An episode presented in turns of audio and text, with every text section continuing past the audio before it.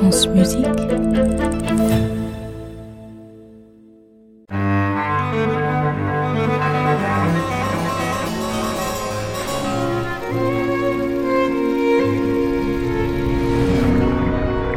Le journal intime de Jean-Sébastien Bach.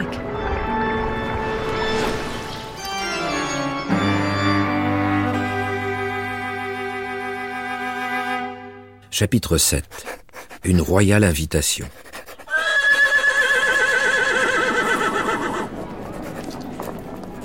Aujourd'hui, 30 août 1742, nous avons célébré notre ami et chambellan Karl Heinrich von Dieskau.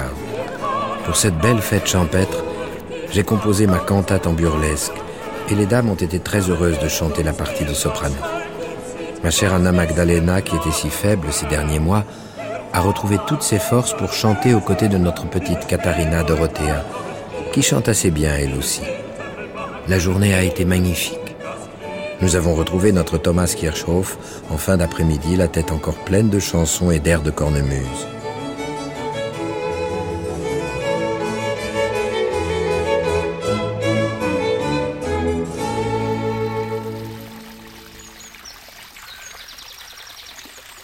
Autrefois, le temps filait au gré du courant de la rivière. L'eau vive emportait ses cailloux vers le futur, embrassant le présent. Au bord de la rivière qui murmure, le moulin faisait clap-clap.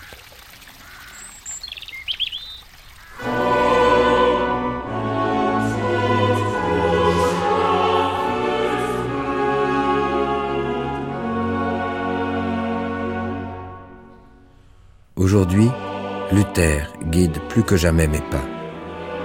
Il me faut suivre le Christ sur son chemin. Comme lui, je veux porter ma croix.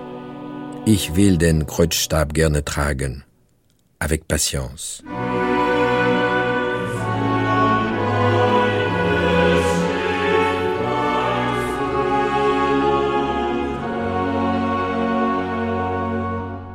Je trace mes portées avec ma plume à cinq becs.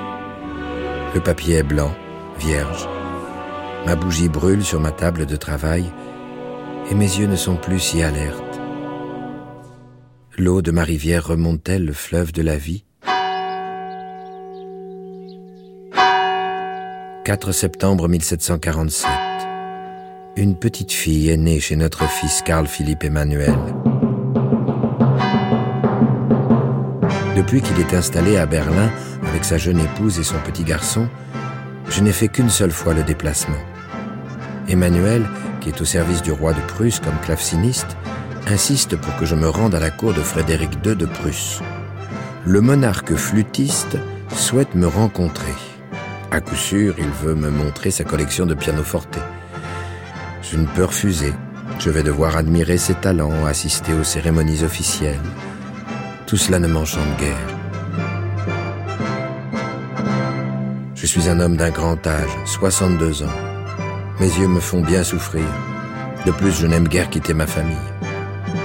Voyons. Ce sera l'occasion de rendre visite à mon autre fils Friedemann, qui lui séjourne à Halle. Que l'on prépare ma calèche.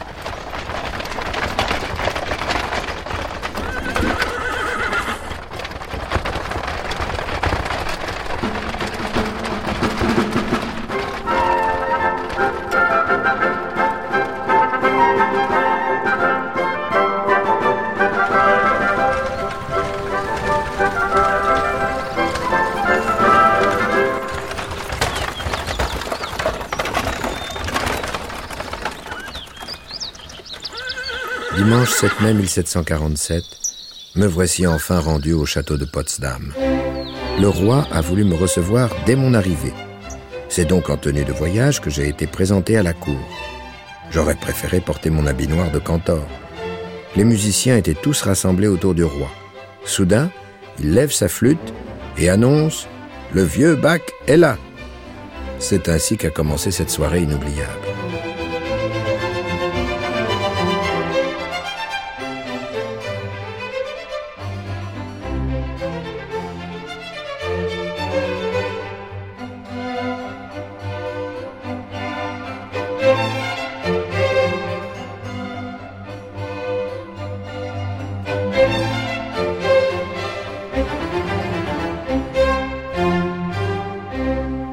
Immédiatement, il me demande de jouer ses instruments. J'improvise donc pour lui et sa cour quelques fugues, bien belles, ma foi. J'oublie la fatigue du voyage et mes vêtements qui sentent le cheval. Seule la musique vient affirmer sa toute-puissance. Je perçois l'orgueil du monarque légèrement piqué. Mon fils est à ses côtés. Il me connaît bien, mon cher enfant. Il doit bien voir que je jubile. Mais il est au service du roi. Il ne peut rien laisser paraître. On me souffle alors un thème de trois notes sur lequel je dois improviser.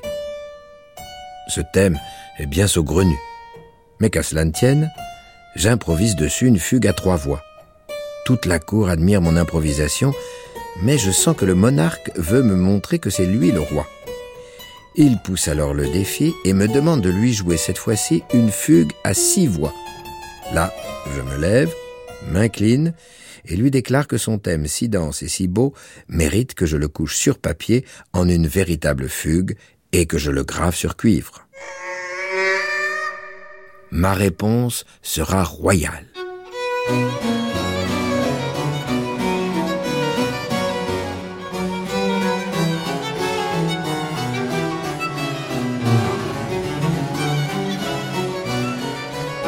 Je suis à ma table de travail.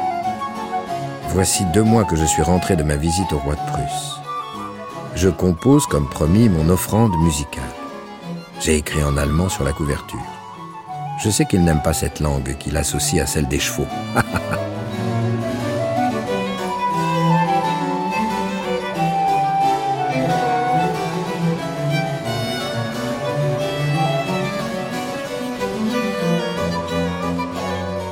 Et puis, je vais lui glisser dix canons en devinette.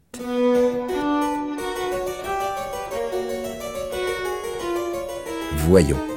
Un à l'écrevisse. Avec le titre, il doit normalement comprendre que son thème va se déplacer à la manière d'une écrevisse ou d'un crabe. Donc, à reculons. Avec les deux voix qui jouent le même thème, mais en sens inverse, il devrait découvrir ma croix au centre. S'il y parvient. Et si j'écrivais Cherchez et vous trouverez J'en ris d'avance en l'imaginant déchiffrer ma partition. Le vieux bac vous répond, Majesté. et voici même ma signature, B-A-C-H, dans les notes de cette fugue à six voix que je vous ai promise. Oh non, on ne défie pas le vieux bac.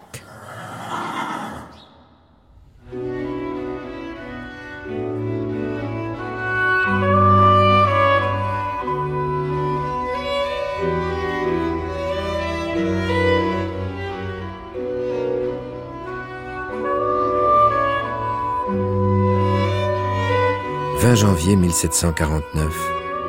Louez Dieu tous deux les fiancés. Nous avons marié notre petite Lisgen à ce cher Alt Nicole. Mon ancien élève sera un bon mari, j'en suis certain.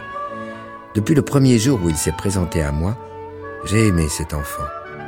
Il montrait beaucoup de dons et de détermination. Quelle joie lorsqu'il a accepté de jouer à l'église au violon, puis au violoncelle. Et quand il a recopié le cinquième concerto brandebourgeois, vraiment, quel garçon. Je suis certain que ma fille n'est pas restée insensible à ses charmes quand il s'est présenté à nous la première fois.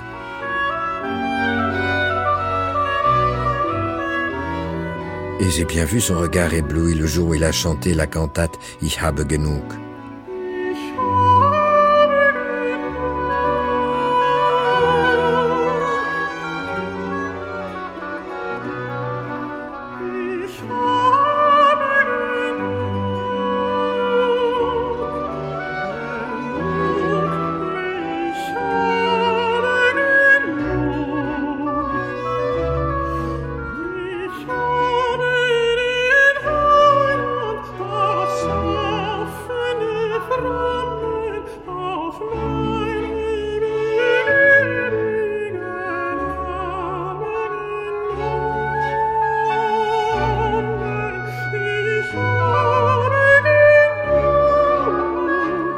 Je n'oublierai pas ce sourire mélancolique sur le visage de ma douce épouse, regardant partir sa fille.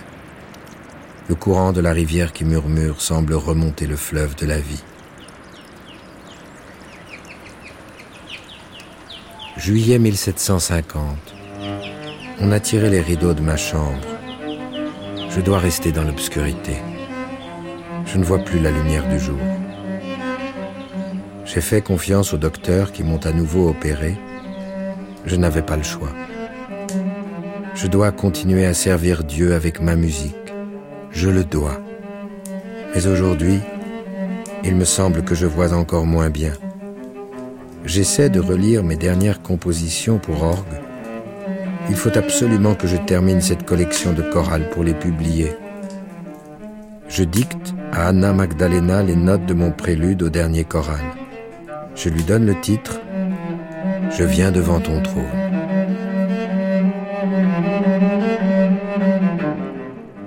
« 28 juillet 1750.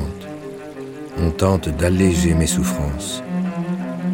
Je sens la main de ma si chère et tendre épouse J'attends à présent la douce mort.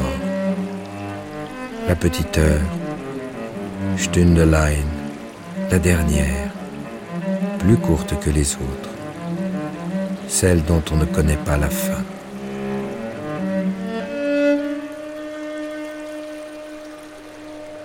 Au bord de la rivière qui murmure, le moulin fait clap clap.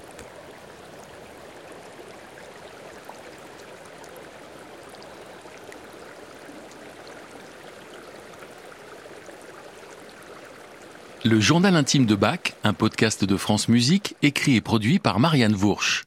Lu et incarné par Denis Podalides, sociétaire de la Comédie Française. Réalisation Sophie Pichon.